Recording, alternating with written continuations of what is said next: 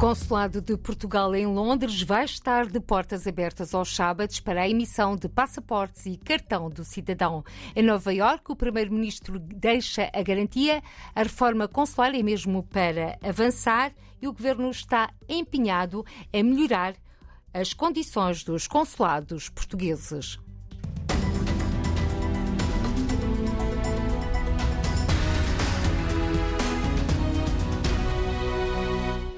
Consulado de Portugal em Londres vai estar de portas abertas aos sábados, das 9 às 13 horas da tarde para a emissão de cartão de cidadão e passaportes.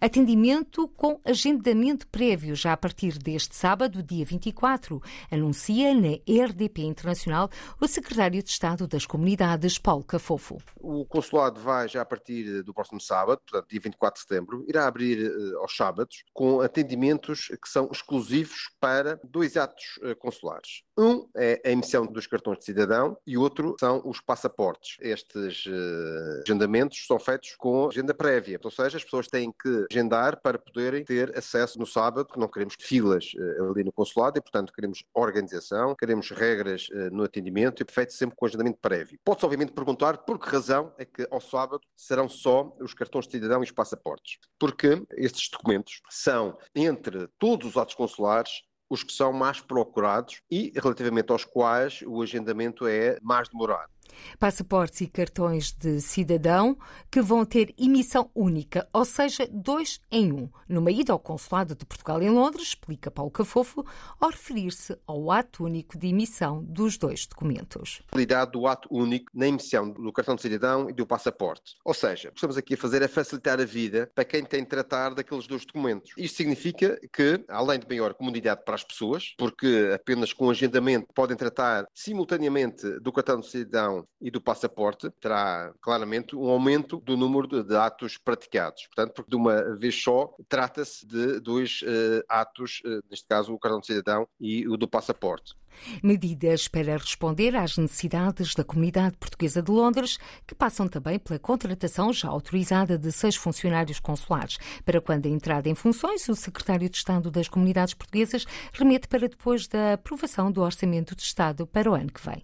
Eh, foi já há algum tempo autorizada a contratação eh, de seis funcionários para o Consulado-Geral de Londres, num reforço de pessoal que é eh, indispensável para se repor uma normalidade, para se reduzir os tempos de espera para os agendamentos, para atos consulares que são eh, necessários eh, e que a comunidade, obviamente, e os cidadãos portugueses ali residentes precisam.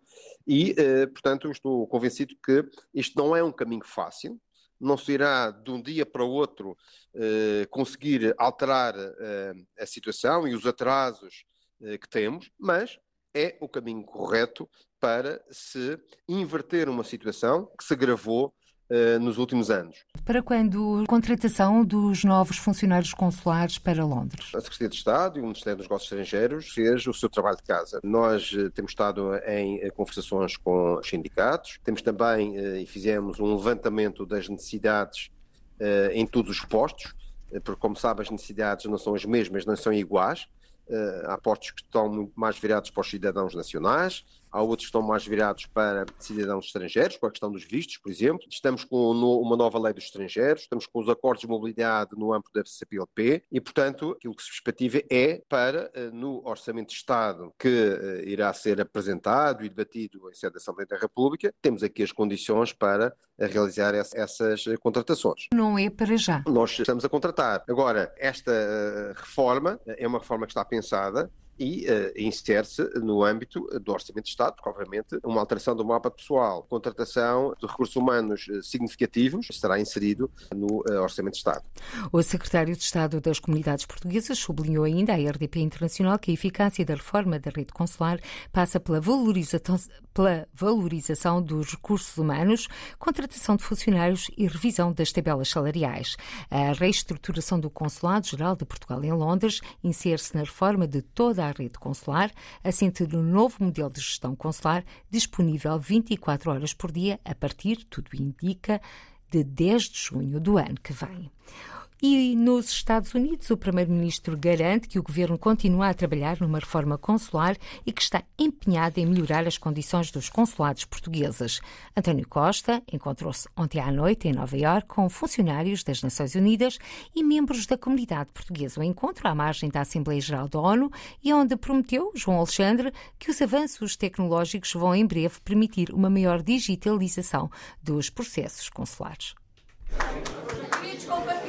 O governo já tinha apontado na agenda o dia 10 de junho do próximo ano como meta para avançar com consulado virtual ao serviço dos portugueses no estrangeiro para permitir que muitos dos assuntos que ainda exigem presença física e deslocações possam ser tratados pela via digital. Em Nova Iorque, António Costa não se comprometeu com datas, mas garantiu que o executivo está empenhado numa maior digitalização. Trabalho que está a ser preparado para termos uma reforma consular que permita não só aos consulados funcionarem em melhores condições fisicamente, e, mas também para que possamos ir transformando eh, a possibilidade de ter cada um de nós um consulado no seu telemóvel é um esforço muito grande que tem que ser feito, mas que temos que conseguir para que possamos pôr e utilizar aquilo que são as novas ferramentas tecnológicas. Mais tecnologia e processos consulares mais simples, objetivo reiterado perante funcionários do serviço diplomático e membros da comunidade portuguesa, que o Primeiro-Ministro quer ver cada vez mais próxima. É fundamental aceitarmos cada vez mais as relações entre aqueles que residimos em Portugal e aqueles que residimos um pouco espalhados por todo o o mundo. Um mundo global e mais tecnológico, com avanços que tardam em chegar aos consulados portugueses no estrangeiro, onde se vão acumulando críticas pela falta de respostas ou pela lentidão nos processos. Reportagem de João Alexandre, enviado da RDP Nova Iorque para acompanhar a deslocação do Primeiro-Ministro à Assembleia Geral das Nações Unidas.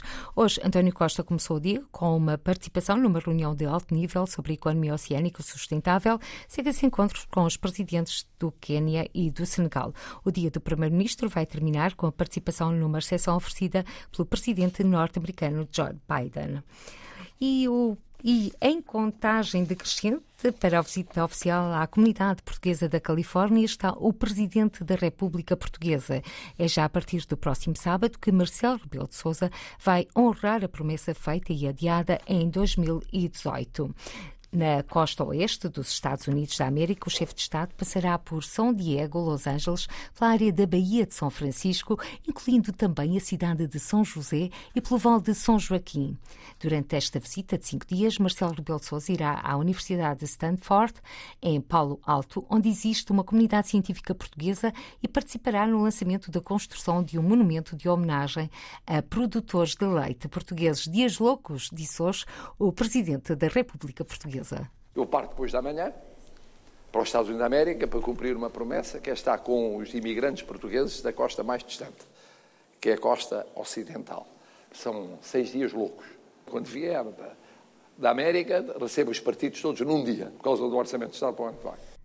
Presidente da República, a referir-se à visita que vai efetuar, de uma visita de seis dias a partir de sábado, à comunidade portuguesa da Califórnia. A Califórnia é o estado norte-americano com mais luso-americanos, atualmente cerca de 300 mil habitantes de origem portuguesa. Em 2018, recordo, o Presidente da República, juntamente com o Primeiro-Ministro António Costa, celebrou o 10 de junho nas cidades norte-americanas de Boston, Providence e New Bradford, junto de imigrantes portugueses e luso-descendentes do estado de Massachusetts Massachusetts e Rhode Island.